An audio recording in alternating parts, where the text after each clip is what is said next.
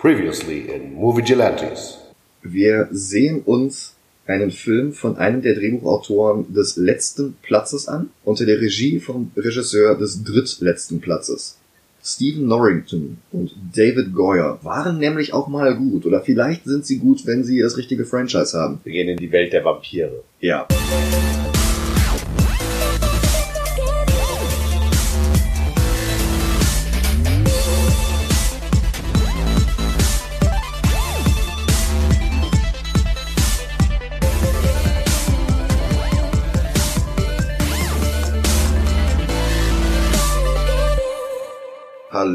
Und willkommen zu einer neuen Episode von Movie Gelantes. Guten Tag. Mein Name ist Michael Heide. Mein Name ist Dennis Kautz. Und wir sehen uns alle Comic-Verfilmungen an, die es gibt. Egal aus welchem Land, egal aus welchem Jahr, egal welches Thema, egal ob animiert oder mit echten Schauspielerinnen und Schauspielern. Egal ob äh, gut oder Superman vs. Batman. Oh ja. Weil wir uns von Batman wie Superman erholen müssen, sehen wir uns heute einen Film vom selben Drehbuchautoren an.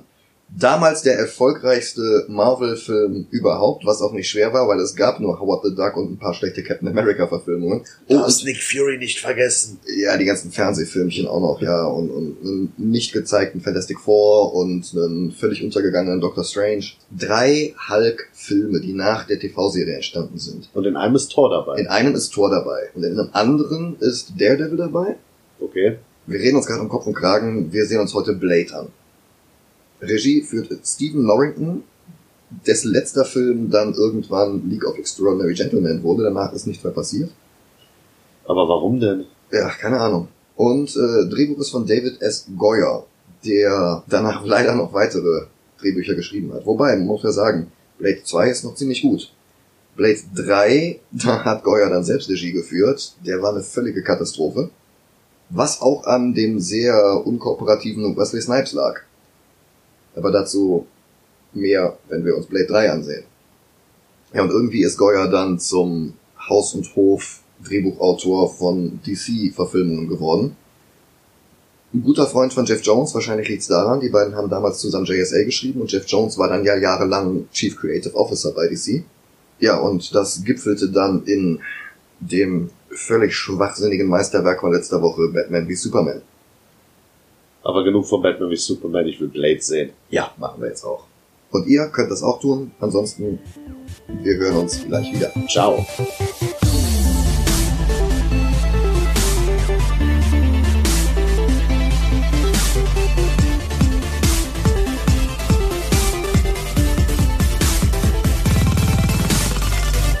came back to finish you off. Ja, da sind wir wieder. Ja, Blade. Guter Film. Guter Film. Guter Film. Eine der besten Comic-Verfilmungen, die Warner jemals hinbekommen hatte. Ja. Also zumindest innerhalb der letzten 25 Jahre. Ja. Wesley Snipes hatte mit White Man Can't Jump und dann vor allen Dingen mit Demolition Man so ziemlich seinen Durchbruch gehabt und war dann im Gespräch, Black Panther zu verfilmen. Diese Verfilmung war dann aber ewig lang in der Pre-Production und letzten Endes wurde ihm dann die Rolle von Blade angeboten und dann hat er gesagt, na gut, dann spiele ich halt den. Den kenne ich zwar nicht so gut, aber ich kann einen kleinen Martial Arts Film machen. Und dieser kleine Martial Arts Film hat ein Jahr nach Batman und Robin das totgeglaubte Genre der Comic-Verfilmungen wiederbelebt. Und das mit einer Wucht, die bis heute angehalten hat. Ja. Auf Blade folgte X-Men, auf X-Men folgte Spider-Man, auf Spider-Man folgten diverse Marvel-Verfilmungen, bis dann irgendwann Marvel selbst Iron Man verfilmt hat und über 20 Fortsetzungen später ist es das erfolgreichste Franchise der Filmgeschichte. Eine Frage, die ich noch habe, ist Blade vor der Zeit entstanden, als Marvel ihre Franchises überall hin verkauft hat? Blade ist entstanden in den, ich glaube, 70ern in Tomb of Dracula von Marv Wolfman und Gene Colan. Ich rede über den Film. Ich müsste mal überlegen, ich glaube Marvels Konkurs war 96. Nicht, weil Marvel erfolglos gewesen wäre, aber weil habgierige Spekulanten versucht haben, ein bisschen Geld rauszumachen, indem sie im Endeffekt Marvel zugrunde gerichtet haben. Da gibt's eine sehr, sehr gute Doku drüber von SF Debris. Ich muss mal gucken, ob ich die finde, dann kann ich sie in die Show Notes packen. Hat aber auch nur ganz am Rande mit Blade zu tun, einfach nur weil Dennis gerade danach gefragt hat. Blade war eine Arbeit von Stephen Norrington, der vorher nicht viel gedreht hat, der sonst nur zwei Independent-Filme gedreht hat und dann halt noch League of Extraordinary Gentlemen, über den wir bereits gesprochen haben in Episode 1. David Goyer, Drehbuchautor von Blade, ist halt großartig darin, zynische One-Liner für Actionfilme zu schreiben. Naja, teils, teils. Goyer hat halt auch die Drehbücher für Batman Begins und The Dark Knight geschrieben. Wobei ich glaube, dass da Nolans Einfluss sehr viel gerettet hat. Ja. Aber kommen wir mal zu Blade selber. Genau, wir fangen an im Jahr 1967. Genau. Ein Krankenhaus, eine sehr hellrot blutende Frau wird in die Intensivstation gebracht, hochschwanger. Gefunden wurde sie auf der Straße offenbar von einem Tier gebissen. Ihr Portemonnaie fällt zu Boden, damit wir ihren Führerschein sehen können und damit ihren Namen Vanessa Brooks. Zeitsprung, Zeitraffer-Sequenzen, wie die Sonne untergeht und Rackle, gespielt von Ex-Pornostar Tracy Lords, hat den größten 90er Jahre Lappen aufgegabelt, den sie finden konnte. Äh, sieht aus wie Vanilleeis mit der Mütze von Snow und einer richtig hässlichen roten Regenjacke. ja nicht? Geile Char- Charakterbeschreibung. Die ist horny wie ein Rudel Kaninchen und sie nimmt ihn mit auf eine Party. Und wir hören eines der besten Lieder, das jemals in einer Comic-Verfilmung angefangen hat. Ja, es ist halt ein geiler Techno-Beat. Leute tanzen. Die Kamera bleibt an Mercury hängen, gespielt von Arlie Jover. Ich hoffe, ich habe es richtig ausgesprochen, Spanierin. Ja, Und der Lappen hat Spaß. Die Credits laufen, während die Musik läuft. Und was ich sehr großartig fand, es wird eingeblendet, written by David S. Goyer und der Lappen nur Fuck, I need a drink. ja, plötzlich fallen die ersten roten Tropfen von der Decke. Der Lappen steckt den Finger rein, in den Mund, ist irritiert. Und hinter dem DJ wird ein Transparent angestrahlt mit der Aufschrift Bloodbath. Und die Sprinkler gehen an. Und Blut bespritzt die jubelnde Menge. Fangzähne blitzen auf, Ekstase. Die Szene hat im Endeffekt den ganzen Film gemacht, weil alle diese Szene so geil fanden. unser Vanilla Ice bekommt dann auch ein paar Schläge und Tritte ab, Mhm. geht zu Boden, versucht über das Blut wegzukriechen und trifft auf schwarze Stiefel, Mhm. guckt hoch und Blade steht vor ihm. Genau, die Sprinkler hören auf, die Musik bricht ab, die Vampire weichen zurück und tuscheln untereinander so. Jesus, it's him. The Daywalker. Er schießt wild um sich und wer getroffen ist, zerfällt zu Asche. Und wen er pfählt, der zerfällt zu Asche. Und wem er den Kopf an der Decke zermatscht, der zerfällt zu Asche. Also was tötet Vampire? Silber, Knoblauch und Wasserspengler. Ja, wogegen er ihn rammt, ist ja eigentlich egal, der Typ ist Matsch. Und dann halt Asche. Und Quinn hat seinen Auftritt, gespielt von Donald Logg. Ich hoffe, ich habe den Namen richtig ausgesprochen. Den kennt man als Harvey Bullock aus Gotham und ganz vielen Serien und Sitcoms und äh, der ist großartig und Ja. sollte hier eigentlich nur eine ganz kleine Minirolle haben, hat aber alle Leute am Set so beeindruckt, dass sie ihn einfach immer wieder gebracht haben. Und der schickt halt ein paar Handlanger los und Blade killt die alle mit so einem Klingenbumerang. Ich glaube, da hatte Goya die Idee für Batman her. Ich musste irgendwie an Xena denken. Ja, das auch. Quinn selber wird von Blade mit Pfählen an die Wand gespießt, aber halt nicht durchs Herz, darum überlebt er das. Und der murmelt nur was in einer unverständlichen Vampirsprache. Vielleicht müsste Dick Tracy die Platte mal langsamer spielen, dann. Äh. naja, Blade sagt, give my regards to Frost und zündet Quinn an. Burn, Baby, burn. Polizei kommt rein, Quinn brennt immer noch, der Lappen ist blutüberschwemmt auf dem Boden, aber auch nur, weil Blade keine Bissspuren bei ihm gefunden hatte. Und Blade selber ist weg. Man müsste jetzt mal irgendwie so einen Spin-off-Film über diesen Vanilla-Eis-Typen drehen, dass der nach dieser Nacht völlig traumatisiert ist, dass ihm niemand glaubt. Aber andererseits habe ich auch jetzt schon genug von dem Kerl. Ja. Ja, Quinn wird gelöscht, Blade verlässt das Gebäude durch eine dunkle Gasse und verschwindet. Es hält sich hartnäckig das Gerücht, dass Stan Lee hier ursprünglich eine Rolle als Polizist hatte und dann rausgeschnitten wurde. Ich weiß nicht, warum man ihn hätte rausschneiden sollen. Ja. Andererseits, Stan Lee hatte auch nie wirklich was mit Blade zu tun.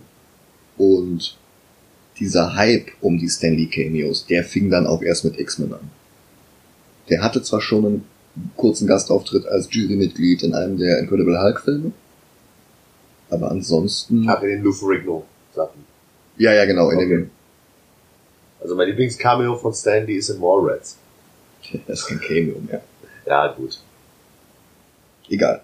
Wir gehen zurück ins Krankenhaus. Ja, aber ich glaube, es ist ein anderes Krankenhaus, ist oder? wahrscheinlich, sehr wahrscheinlich ein anderes Krankenhaus. Quinns verkohlte Leiche landet nämlich da. Und die Hämatologin Karen Jensen, gespielt von Nobushe Wright, ich hoffe, ich, ich hoffe, ich spreche diese ganzen Namen alle richtig aus, untersucht sein Blut. Und die Zellen haben die falsche Form. Und sie vermutet, der Pfleger Curtis hat ihr ein Scherzsample gegeben, so, haha, guck dir mal dieses falsche Blut an, das ich im Scherzartikelladen gekauft habe, keine Ahnung die beiden waren halt mal zusammen, sind es nicht mehr. Es war wohl keine sehr schöne Trennung und er will noch immer was von ihr, aber sie nicht von ihm.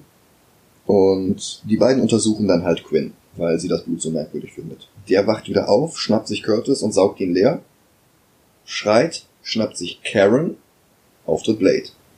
Und dann kommt halt der Spruch, came back to finish you off. Er schneidet Quinn eine Hand ab, wird dann aber von der Polizei überrascht, die das Feuer auf ihn eröffnen. Motherfucker, are you out of your damn mind? Also diese One-Liner sind halt einfach toll geschrieben und, und Snipes performt die halt einfach so unglaublich gut. So charismatisch ist, ist herrlich. Die Polizisten verfolgen Blade, der sammelt Karen ein und wirft sie aus dem Fenster auf das Häuserdach gegenüber. Und dann schafft er den Sprung, den Neo nie schafft und renkt ihr die Schulter wieder ein, die bei der Landung in Müllsäcken ausgerenkt. Ja, warum nicht? Er lädt sie in sein Auto und bringt sie zu seinem Mentor Whistler, gespielt von Country-Legende Chris Christopherson. Country Legend. Ja, Ja, krass. Der hat eine richtig, richtig lange Karriere hinter sich. Könnte sein, dass der immer noch auftritt, aber andererseits ist er mittlerweile auch 400 Jahre alt oder so. Ja, aber wenn man mal denkt hier an, äh, wie heißt der berühmte Sänger nochmal? Willie Nelson. Ja, Und der tritt ja auch immer noch auf und ist auch schon äh, 1000 Jahre alt. ja ich glaube, THC konserviert. Ja, stimmt. Sieht man ja bei Snoop Dogg. ja, egal. Er bringt Karen zu Whistler. Und ich frage mich so die ganze Zeit, wenn Vanilla Ice eben Bissspuren gehabt hätte, hätte er den da mitgenommen? Wäre der dann sein Sidekick geworden? Oh Gott! Wahrscheinlich erinnert Karen ihn aber bloß an seine Mutter. Blade sagt, sie ist gebissen worden. Und Whistler sagt, ja, dann hätte sie umbringen sollen. Und sagt er, ja, weiß ich, habe ich aber nicht gemacht. Whistler vermutet, dass ihr noch ungefähr eine Stunde bleibt, bis sie sich verwandelt. Und um den Prozess abzubremsen, injiziert er ihr jetzt ein Knoblauchserum. Die Bisswunde beginnt zu dampfen. Und Whistler gibt ihr jetzt eine 50-50 Überlebenschance und macht Batman Rising an. Schnitt, Wir sehen den Kreis der Vampire. genau. Bestehen aus Vampiren, die nicht zum Vampir verwandelt wurden, sondern sie wurden als Vampire geboren. Ja, das sind die sogenannten Pure Bloods. Also die Malfoys wären stolz. Und den Anführer von dieser Camarilla spielt äh, Udo Kier als Dragonetti. Kennen einige, von- einige von euch vielleicht aus äh, Iron Sky. Ja, oder allen möglichen Uwe Boll-Filmen, Schlingensief-Filmen. Der hat eine sehr, sehr lange Karriere hinter sich. Ist übrigens Deutscher. Aber ich gehe mal davon aus, dass Iron Sky schon, glaube ich, mit Far Cry eventuell der, die Filme sind, aus denen man ihn am ehesten kennt. Ja, oder halt diese, diese Softporno-Dinger aus den 70ern. Egal. Dragonetti empfängt jetzt den rauchenden Punkrock-Vampir Deacon Frost, gespielt von Stephen Dorff. Und der ist halt eine neue Generation Vampire. Der hat kein Interesse daran, dass sich die Blutsauger weiter vor den Menschen verstecken, weil sie über ihr Essen herrschen sollten. Aber Frost bekommt keinen Respekt, weil er halt nur gebissen worden ist und nicht als Vampir geboren wurde wie die anderen. Dazu muss ich jetzt mal einwerfen, der Film hat sehr, sehr viel von White Wolves Vampire the Masquerade übernommen. Also dieses Pen-and-Paper-Rollenspiel. Der spricht hier von Häusern. Masquerade hat Clans. Ich weiß, ich kenn's. Ah, du kennst es, okay. Und äh, ja, dieses ganze, der ganze Aufbau, dieser ganze bürokratische, die Häuser treffen sich und besprechen, was gemacht werden soll. Und andererseits hast du dann diese Anarchen, die versuchen dagegen zu halten. Diese ganzen Vampirhäuser sind auch, so wie ich es jetzt gesehen habe, so in ethnische Herkunft aufgeteilt. Weil man hat da einmal diesen europäischen hier als, äh, na, wie heißt der? Dragonetti. genau, Dragonetti, quasi der Europäer. Man sieht da einen ähm, mit Dreadlocks, wir Ja. haben einen asiatischen da, der diese Tattoos auf dem Kopf hat. Hm, Und ich gehe mal davon aus, dass das da so ein bisschen aufgeteilt ist. So der Vampir, das Vampirhaus, das in China herrscht, das Vampirhaus, das in Südeuropa, dass es danach so ein bisschen aufgeteilt ist. Möglich. Äh, für Deacon Frost war übrigens ursprünglich mal Jet Li im Gespräch, aber der hat dann lieber Lethal Weapon 4 gedreht. Jet Li. Jet Li. Der war 98 noch nicht der Riesenstar in Amerika. Das kam dann erst mit Lethal Weapon 4, Romeo Must Die, The One. Ja gut. Blade trifft sich in einem Bodega mit seinem Serumdealer, kauft neues Serum und fährt wieder zu Whistler und Whistler stellt fest, dass Blade langsam eine Toleranz gegenüber diesem Serum aufbaut und das könnte halt ein Problem werden, weil dieses Serum das einzige ist, das Blades Blutdurst in Schach hält. Karen kommt zu sich, immer noch menschlich, und sie sieht sich um. Sie findet den Führerschein von Blades Mutter. Also damit ist halt jetzt klar, dass das seine Mutter war am Anfang. Und sie findet jede Menge Waffen. Ein Katana. Sie berührt den Griff, lässt ihn wieder los und so ein kleiner Mechanismus wird aktiviert und surrt so ein bisschen und dann macht es Schnapp und so versteckte Klingen springen raus. Das wird später noch wichtig. Oh ja. Whistler hat herausgefunden, dass Karen Hämatologin ist und das könnte nützlich sein. Und er injiziert Blade aber erstmal mit seinem Serum. Der reagiert mit Krämpfen und sieht dann auch Karen und dann erklären sie ihr alles. Während Whistler den Wagen voll tankt, alles ist voller Benzin und er zündet sich erst noch eine Kippe an. Badass. Ja. Und er erklärt, dass er und Blade fahrende Vampirjäger sind. Und er erklärt so ein bisschen die Regeln. Kreuze bringen gar nichts.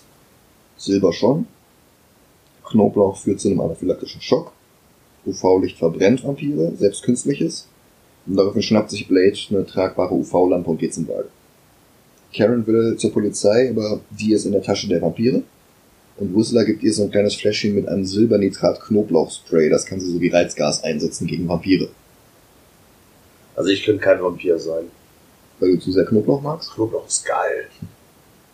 Whistler sagt ihr noch, wenn sie feststellt, dass die Verwandlung trotz des Serums einsetzt, dann soll sie sich eine Kugel in den Kopf jagen. Das ist immer noch besser als die Alternative. Blade fährt sie nach Hause und sagt halt nur, halt deine Augen offen, die sind überall. Sie wundert sich, weil, hey, aber es ist doch Tageslicht. Aber er meint ja gar nicht die Vampire. Ich meine die Günstlinge der Vampire. Oh, die Günstlinge. Ja, die Günstlinge. Hototototo. Dragonetti geht durch die Archive des Hauses Erebus. Also es ist halt einerseits ein Raum voller Festplatten. Andererseits, äh, das sehen wir später erst, diverse Schriftrollen in so Glasvitrinen drin. Und er findet Frost, der Techno über Kopfhörer hört und ähm, ein Computerprogramm über alte Schriftrollen laufen lässt, um sie zu übersetzen. Die beiden streiten, Dragonetti knallt ihm eine und geht dann wieder. Ja, quasi. Karen wartet auf den Aufzug und das Pärchen vor ihr hat interessante Tattoos im Nacken, so Glyphen. Und alle drei steigen in den Aufzug ein, sie fahren hoch, Karen steigt aus und die beiden folgen ihr. Und sie wird paranoid, dreht sich um, Knoblauchspray in der Hand, aber die beiden sind weg. In ihrer Wohnung wartet ein Polizist, Officer Krieger. Angebliche Routineuntersuchung, weil sie aus dem Krankenhaus entführt worden war. Curtis ist gestorben, sagt der Krieger. Und dann greift er sie an. Sie sprüht ihn mit Knoblauch ein, weil er ist gar kein Vampir. Was Blade enthüllt, der plötzlich hinter ihm steht und ihn vermöbelt.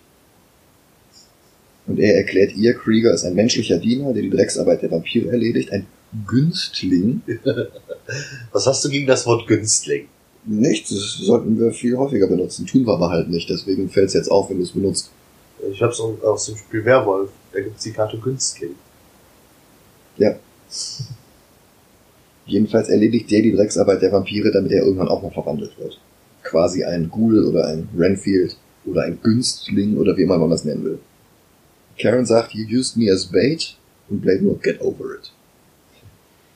Blade zeigt ihr das Tattoo in Kriegers Nacken und es stellt sich raus, dass der für Deacon Frost arbeitet. Außerdem ist er Fahrer für die hiesige Blutbank, die den Vampiren gehört. Es gibt wohl eine in jeder größeren Stadt. Krieger kann fliehen, weil Blade nicht in die Menschenmenge schießen will, in die der rennt. Karen will mit Blade kommen. Das lässt sie lange genug am Leben, damit sie ein Heilmittel gegen ihre eigene Verwandlung finden kann. Und Blade wartet erstmal ab, bis Krieger zu seinem Auto zurückkehrt, weil das Blut muss ja irgendwo hin. Und wir haben nochmal so eine coole Zeitraffer-Szene.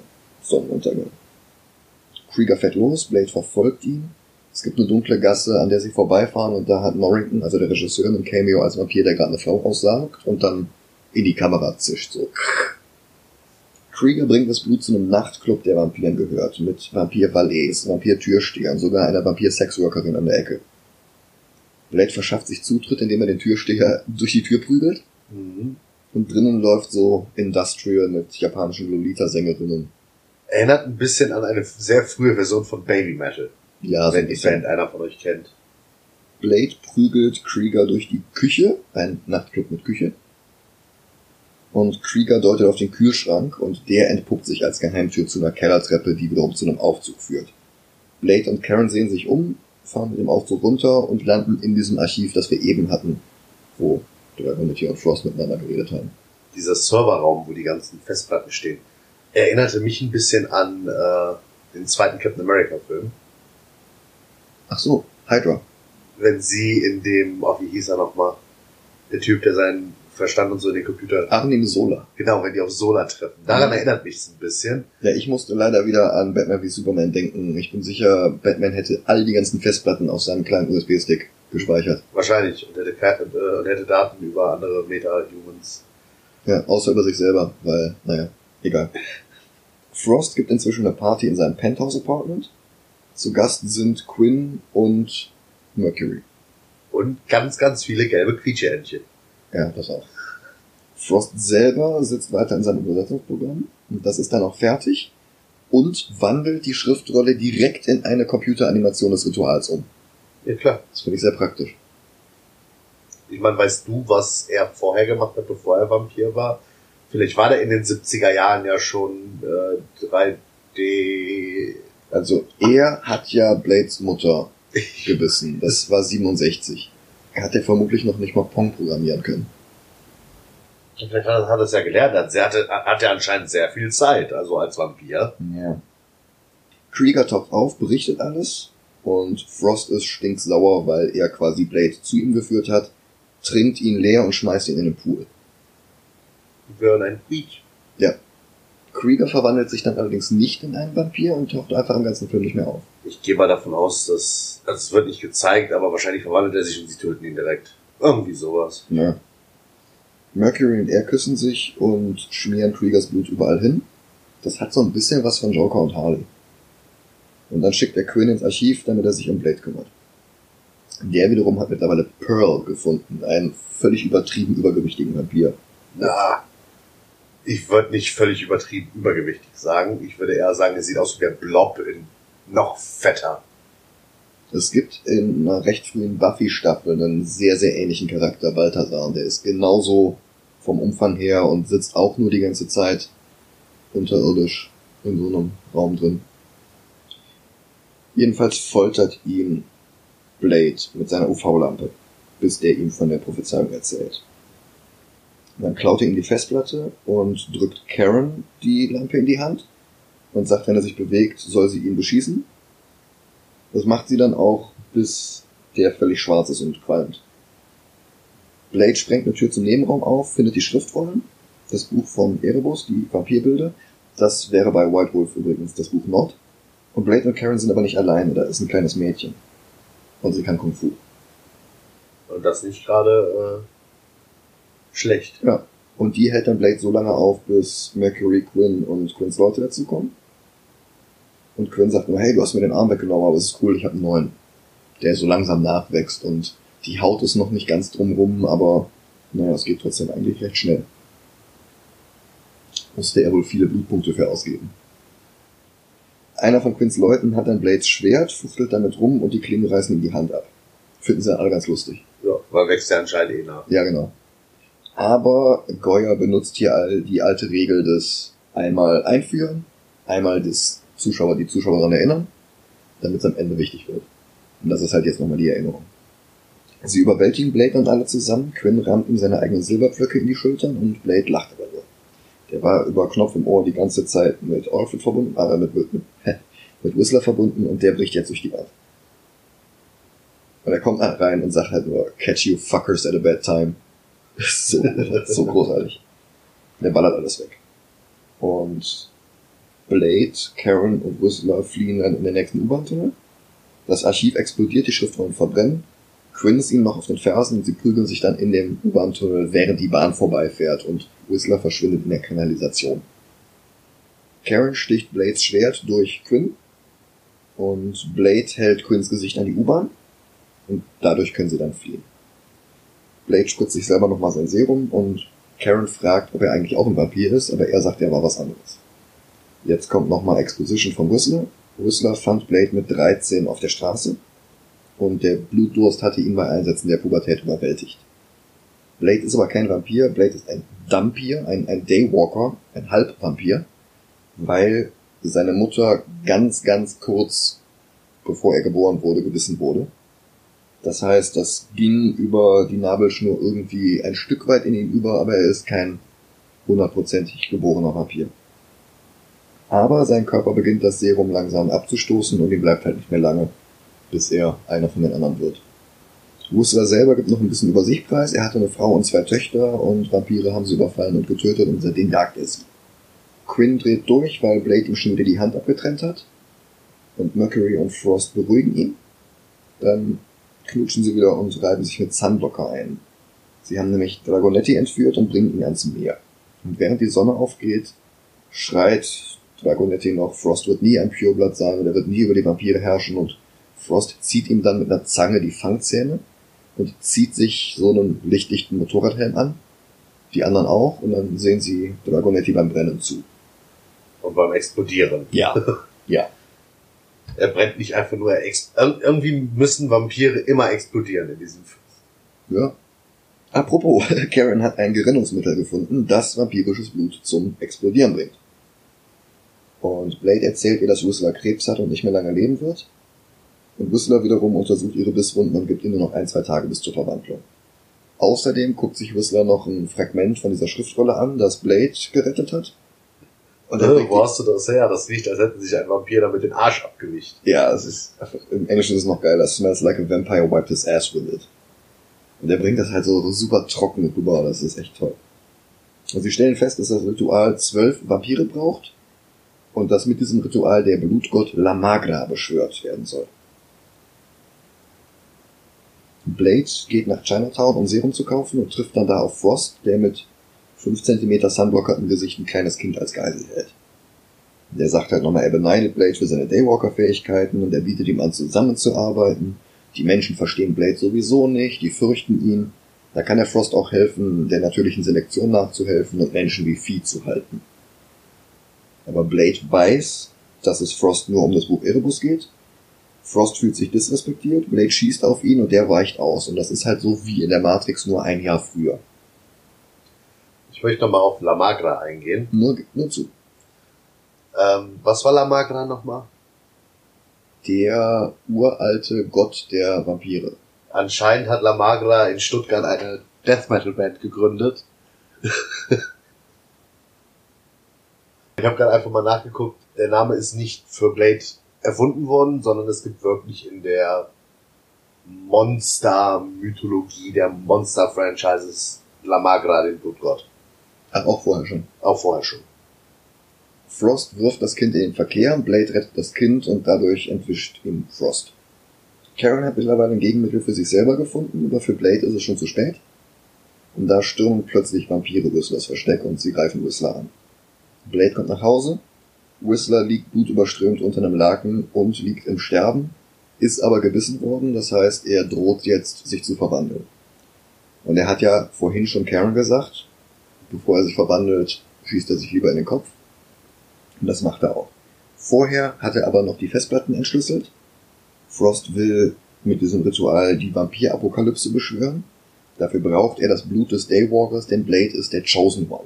Ich habe es richtig verstanden, dass durch diese Vampir-Apokalypse sich alle in Vampire verwandeln. Ja. Was trinken die dann? Menschen, die sie vorher konserviert haben in so riesengroßen Blutbeuteln. Da gibt's eine Deleted Scene. In dem Club. Das ist der Plot vom dritten Teil? Es ist sehr lange her, dass ich den dritten gesehen habe und ich habe versucht, die Erinnerung daran komplett zu verdrängen. Darum kann ich dir das jetzt nicht beantworten. Okay. Der dritte ist nämlich echt schlecht. Da sind so richtig gute Schauspielerinnen und Schauspieler drin, ne? Mhm. Patton Oswalt, Ryan Reynolds, Parker Posey. Jessica Biel, die ihren Sohn übrigens äh, nicht Batmo nennen möchte.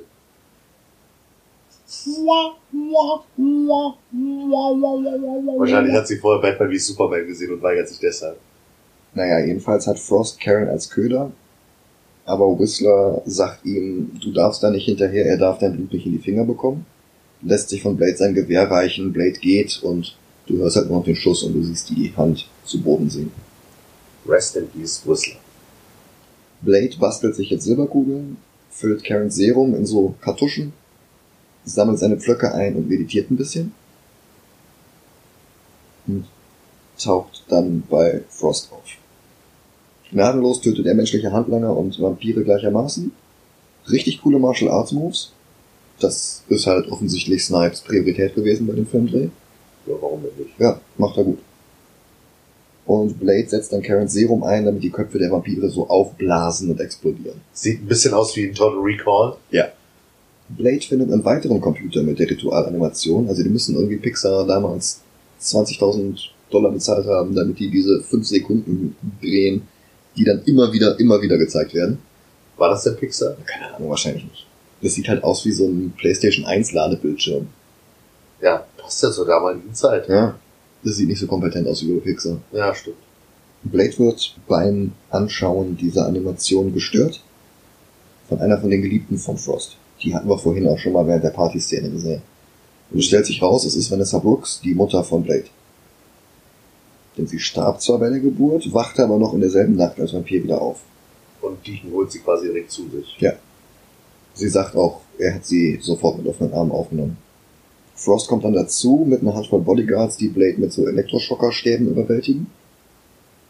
Er kommt dann zu sich, eingesperrt mit Karen. Und er braucht sein Serum. Und er redet mit Karen über ihr Heilmittel. Und sie sagt, ja, bei mir wirkt's. Sollte es bei dir wirken, wärst du danach aber ein gewöhnlicher Mensch ohne Daywalker-Kräfte. Blade sagt, äh, dann machen wir es nach, dem ich Deacon fertig gemacht habe. Der bereitet das Ritual vor. Er nimmt Blade dann auch sein Serum ab, im Glauben, das sei sein Anti-Hunger-Serum. Ist aber Karens Explodierserum. Und dann wirft er das so vom ersten Stock des Ritualraums so. EDTA. Ja. So heißt dieses Serum von Karen. Möchtest du uns auch sagen, wofür das steht? Ess dein Teller auf. Hervorragend recherchiert, Dennis. Ja, und vor allem großartige Grammatik. Das sind Witzen. Karen wird wieder eingesperrt, zusammen mit Curtis übrigens, ihrem Ex, bei dem die Verwandlung nicht ganz funktioniert hat und der jetzt zu so einer Art Zombie geworden ist. Und sie schlägt ihn dreimal, tritt auf ihn ein und lässt ihn dann da zurück und klettert aus dem Raum. Ich habe die Szene irgendwie länger in Erinnerung. Dass sie nicht nur da unten ist, mit ihm quasi ganz kurz labert, ihn einmal tritt, auf ihn draufhaut und rausklettert, sondern irgendwie habe ich in Erinnerung, dass sie den noch, ihn noch tötet. Hm. Aber was macht denn jetzt da unten? Der, ist wahrscheinlich, der sitzt da wahrscheinlich immer noch, der Arme. Ja, möglich. Das Ritual beginnt. Blade verliert Blut, das durch kleine Kanäle durch die Wände des Raums gepumpt wird. Ein Blutstropfen landet auf Frosts Stirn und ein Blitz schlägt ein. Und die zwölf Vampire um Frost herum kriegen dann diesen Blitz ab und fangen an zu zucken. Wir schneiden nochmal zu Blade, damit der wieder zu Kräften kommt, lässt Karen ihn jetzt von sich trinken. Danach muss er nochmal gegen seine Mutter kämpfen und tötet sie. Ja. Die Skelette der zwölf Vampire verlassen ihre Körper durch die Münder und fliegen mit Knochenflügeln durch den Raum. Es sieht sehr goth aus. Sie vereinigen sich mit Frost, der überwältigt wird von der Macht Lamagras. Seine Augen werden rot. Mercury flieht aus dem Ritualraum. Karen sprüht ihr dieses Knoblauch-Silberspray in den Mund, das sie ganz am Anfang von Whistler bekommen hat. Und ihr Kopf explodiert halt auch. Ich sag doch, alle, alle Vampire müssen irgendwie explodieren in diesem Film. Blade kämpft gegen unzählige Vampire, zieht sein Schwert aus der Wand und es kommt zum Duell zwischen ihm und Frost und die Musik schaltet nochmal einen Gang höher.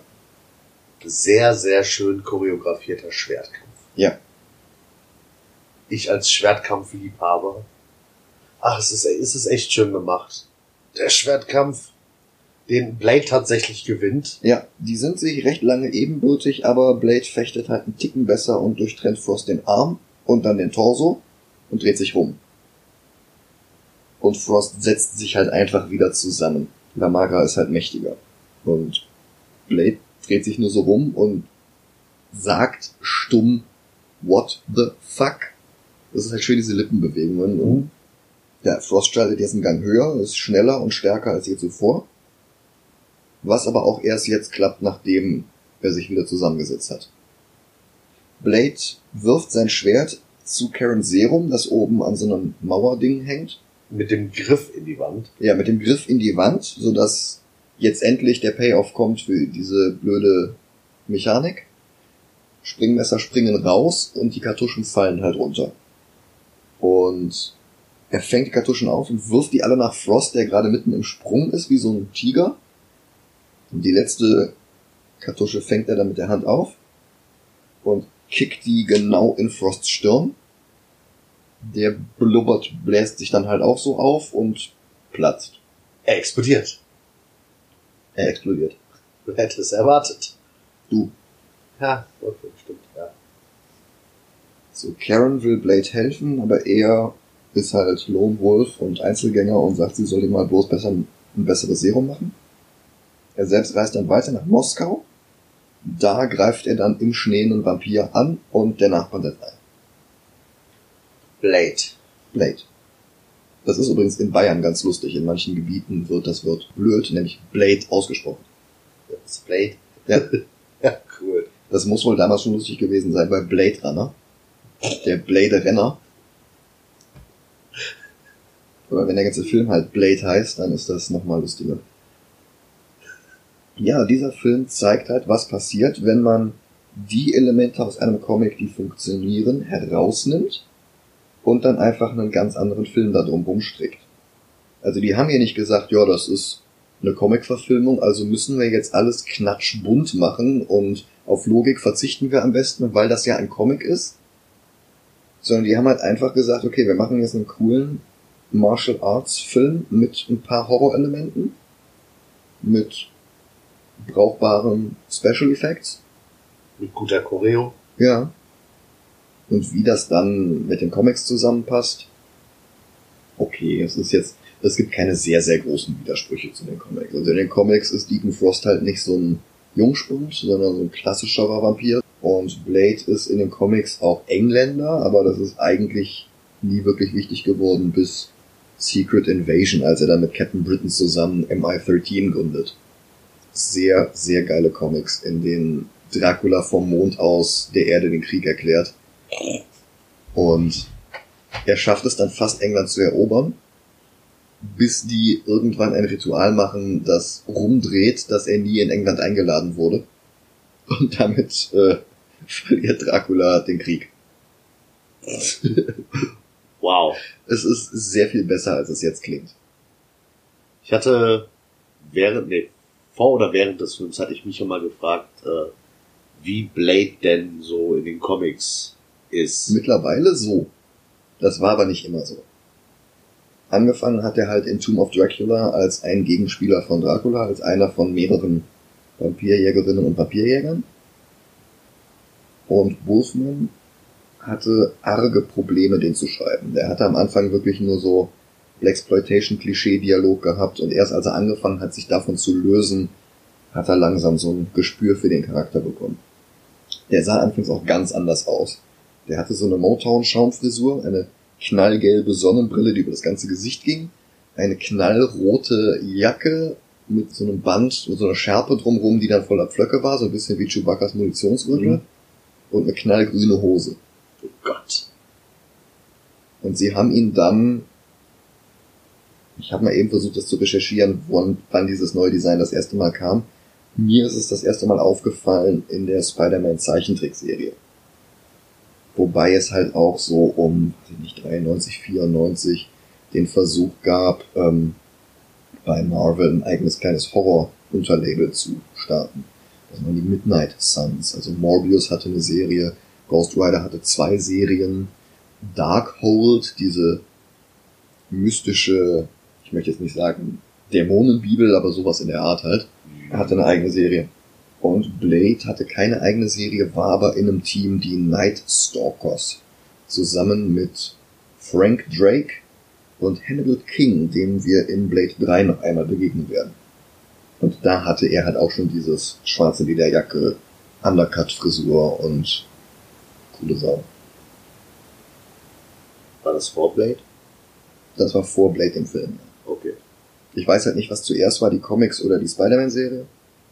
In der Spider-Man-Serie ist übrigens auch Whistler das erste Mal aufgetreten, sieht aber völlig anders aus als hier im Film. Ja, das ist schon vier Jahre her, seit ich die Serie geguckt habe. Bei mir ein bisschen länger. Ja, war jedenfalls ein voller Erfolg. Hat ein sehr gutes Sequel von Guillermo del Toro nach sich gezogen. Ein nicht ganz so gutes Sequel von David Goyer selber. Und eine katastrophale Serie. Ja, auch von Goyer und Jeff Jones übrigens. Mhm. Und soll demnächst ja ins MCU geführt werden. Ja, genau. Mahershala Ali, zweifacher Oscar-Preisträger für Moonlight und Green Book. Der hatte auch eine Rolle in Battle Angel Alita, wo er Blade schon recht ähnlich sieht. Der hat halt nach seinem zweiten Oscar-Gewinn Kevin Feige einfach angerufen und gesagt, hey, pass auf, ich möchte gerne im MCU mitmachen, ich möchte gerne Blade sein. Und hat Feige natürlich nicht nie gesagt.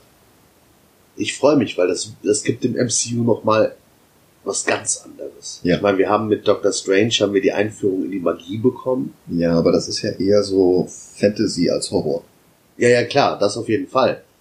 Aber wenn es jetzt auf einmal im MCU noch Vampire gibt, Das Ding ist ja, wenn es jetzt im MCU Vampire gibt, dann bedeutet das ja eigentlich auch, dass es schon immer Vampire gegeben hat. eben.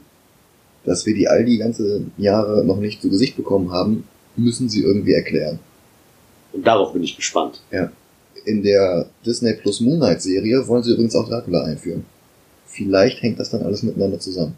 Ich kann mir tatsächlich vorstellen, wenn wir mal nochmal das MCU kurz aufrollen für Mhm. Blade, ähm, ist der erste Superheld, der quasi aufgetreten ist, Captain America.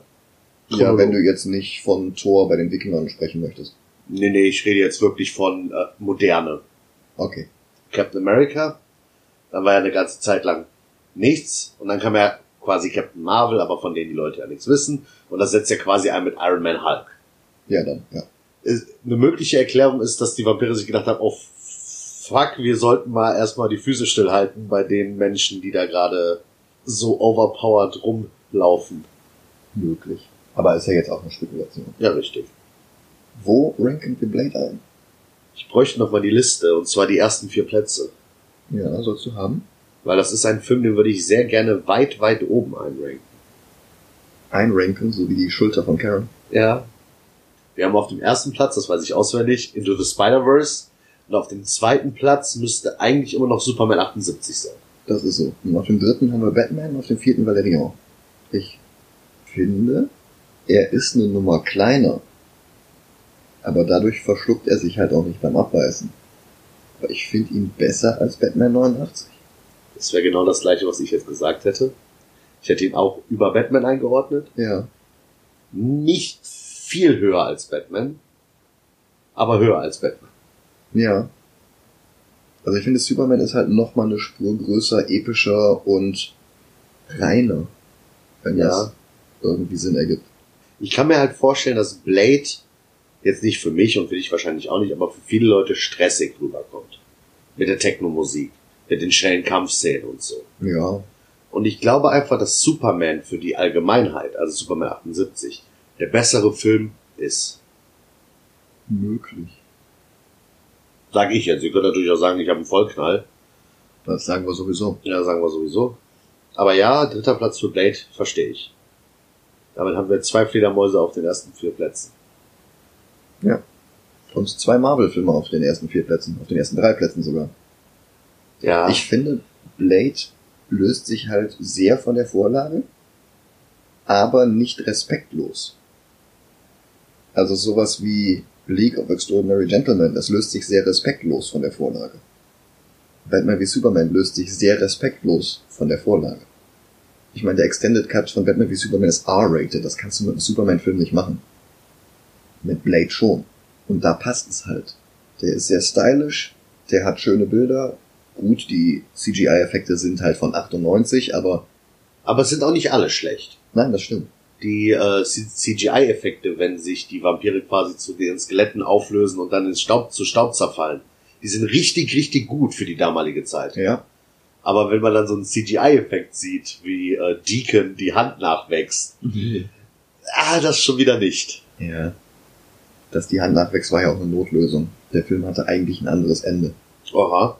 Eigentlich sollte Deacon Frost an der Stelle, also schon als das Ritual beginnt, als diese ganzen Skelette ihn reinfahren, sollte er dazu Lamara werden. Das war eigentlich nur ein gigantischer roter Wirbelsturm aus Blut.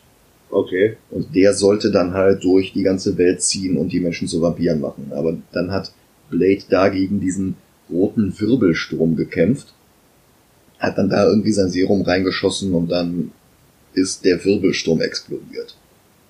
Kam bei der Testaudience überhaupt nicht gut an, Warum das denn? weil die den ganzen Film über Gefallen an Stephen Dorff hatten, der halt das Gesicht von Deacon Frost war. Und dass der dann am Ende zu einer formlosen Masse wird, fanden die halt nicht gut. Kann ich absolut nachvollziehen. Ja, natürlich. Und dadurch haben sie dann diesen Zweikampf zwischen Blade und Frost gemacht. Und er tut dem Film gut. Das tut dem Film sehr gut, ja.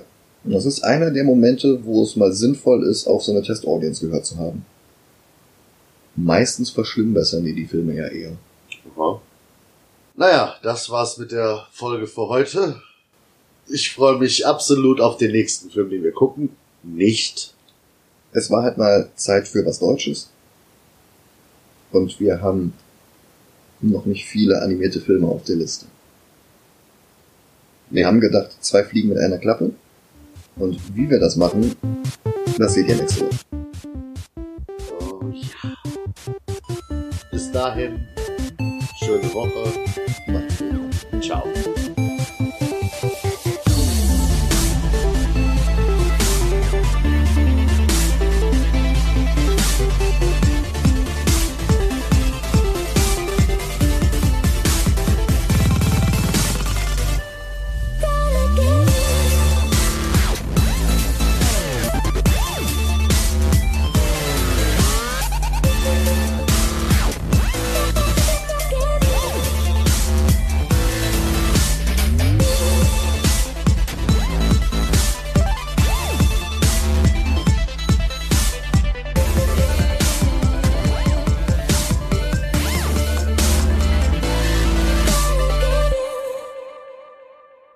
EDTA. Ethylendiam... Entschuldigung. Ethylendiamintetraessigsäure. Beziehungsweise Ethylendiamintetracetat. Das Tetranion der Ethylendiamintetraessigsäure ist ein sechzähniger Komplexbildender und bildet besonders stabil 1 zu 1 Che- Chelatkomplexe mit Kationen mit einer Ladungszeit von mindestens plus 2. Ja, vielen Dank, Dr. Kautz. Ja, die Formel, nein. Mach weiter.